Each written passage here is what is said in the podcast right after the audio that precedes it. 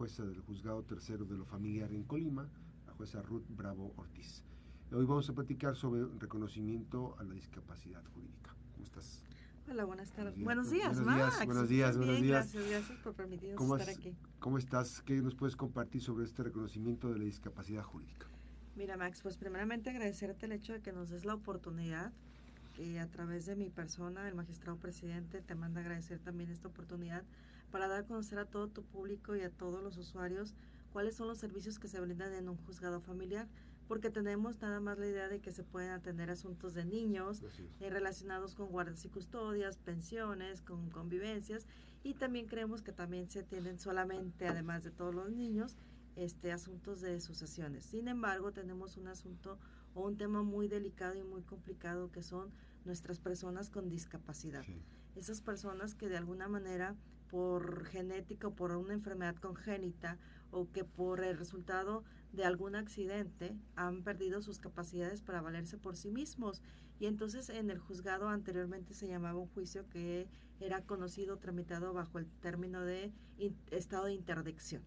Estado de interdicción donde era que un juez tenía que dictar una sentencia para declarar a una persona que no se valía por sí mismo, que no tenía la capacidad para realizar algunas, ah, eh, para realizar ningunos actos, eh, ni jurídicos, ni personales, ni legales que eh, pudieran representarlos ante personas externas. Entonces, bueno, se llamaba este estado de interdicción y se ha tramitado así durante mucho tiempo nuestro código. De hecho, nuestro código civil todavía lo tiene contemplado así, el código de procedimientos, que es el que nos da la pauta de cómo llevar este, este procedimiento, donde nos decía que se requería de un certificado médico emitido por tres especialistas en la materia de la persona que, que, tuviera esa discapacidad, ¿no?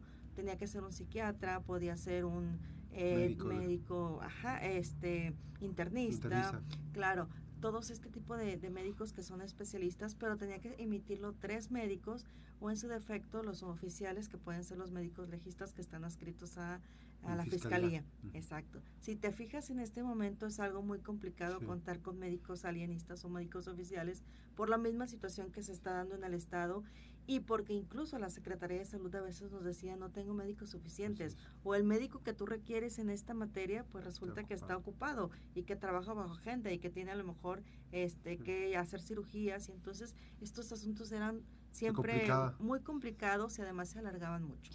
Entonces, bueno, yo creo que ahora con todos estos derechos humanos, la Corte de manera muy favorable decidió eh, entrarle al estudio de este tipo de situaciones, de este tipo de personas tan vulnerables y atendiendo a un sistema social que eh, establece la Convención para Personas con Discapacidad, asumió un nuevo proyecto o asumió una nueva eh, forma de llevar a cabo el, trámite de este tipo de situaciones declara como inconstitucional ese estado de interdicción y dice, ahora todas estas personas tienen sus derechos y vamos a resguardarlos y vamos a protegerlos, así como los niños tienen sus derechos, así como las mujeres tienen sus derechos, pues ahora a estas personas también se les va a reconocer esa capacidad jurídica y entonces se va a tener un juicio más sensible, un juicio más eh, sencillo, un juicio donde puedan ellos también manifestar o externar su voluntad de querer tener ese juicio porque lamentable es que nos dábamos cuenta en los estados de interdicción que cuando después de muchos años o que declarabas la interdicción, algunas veces por, por cuestiones del Ministerio Público adscrito para dar seguimiento a cómo se encontraban estas personas, te rendían el informe o ibas a sus domicilios y resulta ser de que estos se encontraban perfectamente bien de salud, o sea, no había un estado de interdicción que así lo justificara. Entonces, bueno, ahora eh, la situación, te digo, la Corte ha asumido ese, ese papel y ha sido muy eh, cuidadoso y ha protegido mucho este tipo de, de personas o esta vulneración de personas con discapacidad.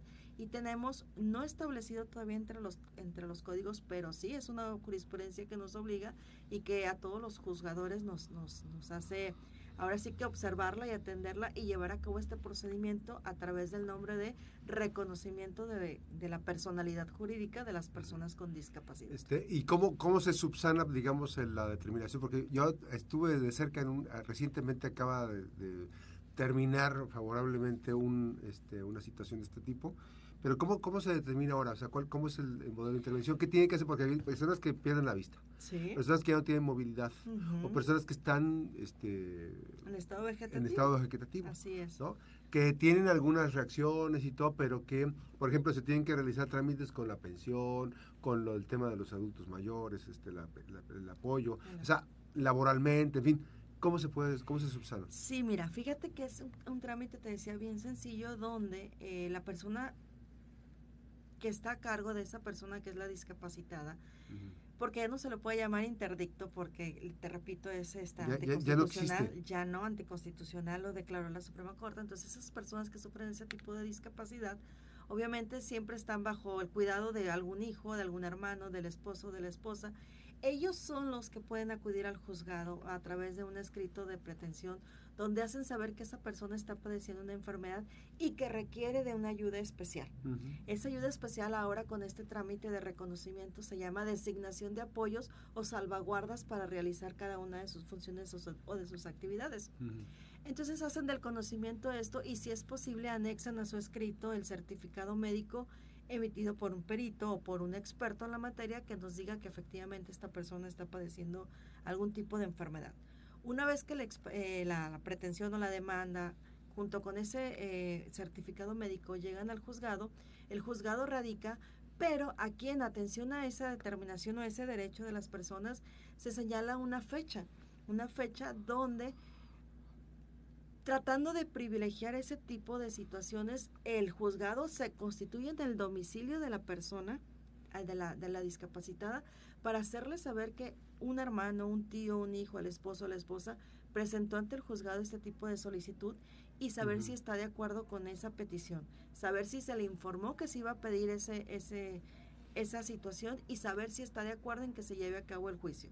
Si la persona razona, si la persona eh, todavía entiende y te habla y te manifiesta su conformidad, le das entrada, al, le das seguimiento pues al procedimiento y señalas otra audiencia en la cual ya como juzgadora le haces saber cuáles son sus derechos, le haces saber o le preguntas cómo es su estilo de vida, qué es lo que ayuda o qué es lo que necesita para ayudarla. Hay muchas personas que nos dicen, ¿sabes qué? Yo voy al médico cada mes, pero es muy complicado que alguien me atienda, que alguien me acompañe por sus obligaciones o por sus funciones en, el trabajo. Y entonces sí necesito que alguien me ayude con el médico. Una, porque el médico ya no quiere que yo vaya sola. Dos, porque me siento tan mal, tan débil, tan cansada que a lo mejor eh, las instrucciones o indicaciones que me da el médico yo no las atiendo. O sabes que yo sí puedo valerme por sí misma, sí puedo ir al médico, pero, entre tantas medicinas se me complica tomármelas, los horarios no los atiendo y entonces necesito que me designen a una salvaguarda o apoyo para que me dé mis medicamentos. O sabes que yo tengo algunas cuentas bancarias o tengo que hacer mis trámites ante pensiones o tengo que hacer mis, trámites ante Afore porque resulta que como consecuencia de esta enfermedad ya no puedo valerme por sí misma y necesito que alguien me acompañe a hacer esos trámites. Entonces, si te vas dando cuenta, nos van diciendo en qué trámites, en qué asuntos, en qué situaciones requieren de un apoyo o salvaguarda. Y entonces nos van dando los nombres de quiénes son las posibles personas que ellos creen o consideran que los pueden apoyar en esas situaciones. Y entonces así es como se va armando este tipo de juicios eh, que son muy rápidos, realmente no estamos durando ni dos, tres meses con este tipo de situaciones y se les va designando apoyos para estas, para estas encomiendas o para cada eh, aspecto de su vida, tanto personal como, como laboral, como privada. Tenemos, por ejemplo, ahorita asuntos donde eh, personas de estar laborando, de ser productivas activamente, donde simplemente tienen un derrame cerebral y ya quedan en estado donde ya no pueden valerse por sí mismas y dejaron inconcluso pues a lo mejor eh, su situación personal, con, de, tanto de, de, familia con hijos, de matrimonios, de divorcios, o tenemos también personas que en ese tipo de situaciones muy jóvenes o activamente laborales, pues hay que ver o lo de la pensión, o hay que ver lo del pago de la FORE, o hay que ver hasta el hecho de que le sigan propiciando esa atención médica en las instituciones a las que estaban afiliadas. Y entonces, para esto es este trámite, este reconocimiento de la personalidad jurídica, pues para que puedan acudir a este tipo de dependencias eh, con alguna persona que sea de su confianza, que sea designada por ellos y que les apoye y les asista en esto. Las 8 con 23, vamos a una breve pausa, una breve pausa, me quedo platicando en vivo en redes sociales en 92. 5 Noticias, 96.1 Noticias de la Mejor FM, en Max Cortés Press, en estas plataformas, en YouTube, en Twitter y en Facebook. Eh, vamos a ir a la pausa y regresamos. precisamente estamos platicando esta mañana con la jueza Ruth Bravo Ortiz. Regresamos. hay, un, hay un dato muy importante que ahorita lo vamos a retomar también regresando, pero quisiera anticipar este, ¿Qué ocurre con la persona a la que se le entrega ese, esa eh, responsabilidad? este, ¿Puede hacer y deshacer?